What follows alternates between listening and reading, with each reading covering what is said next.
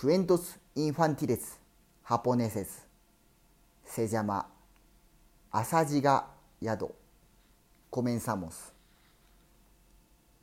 昔々ある町の小さな呉服屋で働く商人がおり商人にはいついつの日か京の都に行って成功したいという夢がありましたある日のこと商人の友が一緒に京に行って大きな呉服屋で働かないかと誘ってきたので商人は夢の実現のため友と一緒に京に行くことにしました。商人には身ごもった若い妻がおりました。お前お前と離れるのはつらいがしばし京に行って成功してこようと思う。それまで家を守って赤子の世話をしてくれ。あなたといつも一緒にいたいわ。でも子がお腹にいて一緒には行けないわ。無事なお帰りを待っています。3年後桜の花が咲く時には帰ってきてください。と妻は泣き泣き言い別れ際夫は妻の愛用の笛を託し愛しい妻からは神社のお守りを受け取りました。今日についてすぐ2人は美しい婦人に出会いました。若者はその魅力的な美しさに虜になりしばし動けませんでしたが我に帰り若者は友と共に呉服屋へ急ぎました。道中2人は妙な像に会いこう言われました。若い衆知らない人を信用するでなかれ。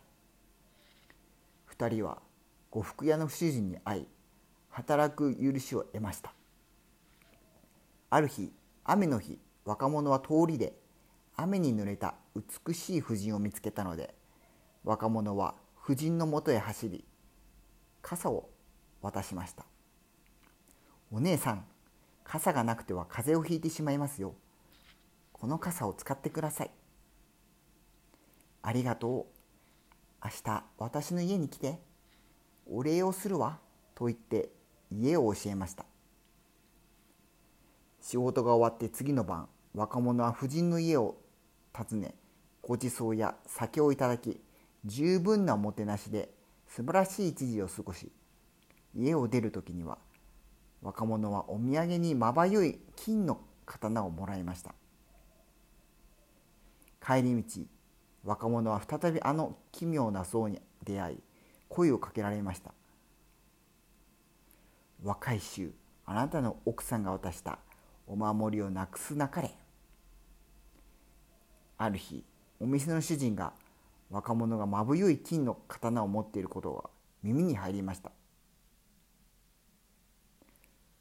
お前の刀を見せてみなさい。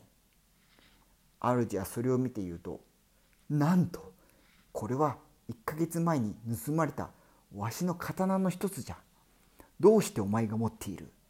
まさか盗んだのではなかろうな。とんでもございません。美しいごしご婦人にいただきました。盗むなどとんでもない。若者は必死に説明しました。信じてください。あの家に行ったあの人に会えば行ってくる行ってくることが嘘ではないことが分かります。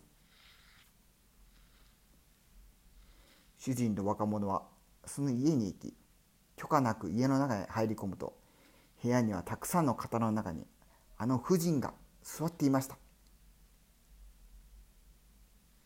お姉さんどうしてこの部屋にはこんなに刀があるんですか？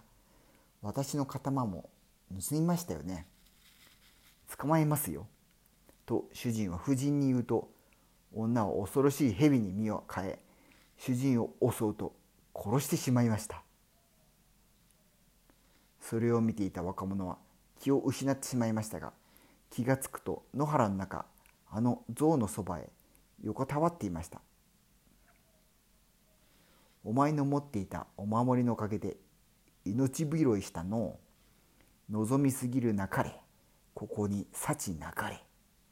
これを聞き若者は友と故郷に帰ることにしました。故郷では妻と子供が待って待っているはずでしたがすでに7年の歳月が経っていました。7年経った故郷でしばし道を迷いましたがどうにか家にたどり着き家には妻がおり7年ぶりの再会でした。今日で買った着物を渡しその夜共に過ごしました。翌朝目を覚ますと若者は桜の木の下のお墓の近くで寝ており木の枝には昨夜妻に渡した着物がかけられていました。それを見て夫は妻がもうこの世にはいないことを悟りました。若者の母親が亡き妻によく似た7歳の子を連れて近づいてきました。遠くから妻に渡した笛の音が聞こえてきました。おしまい。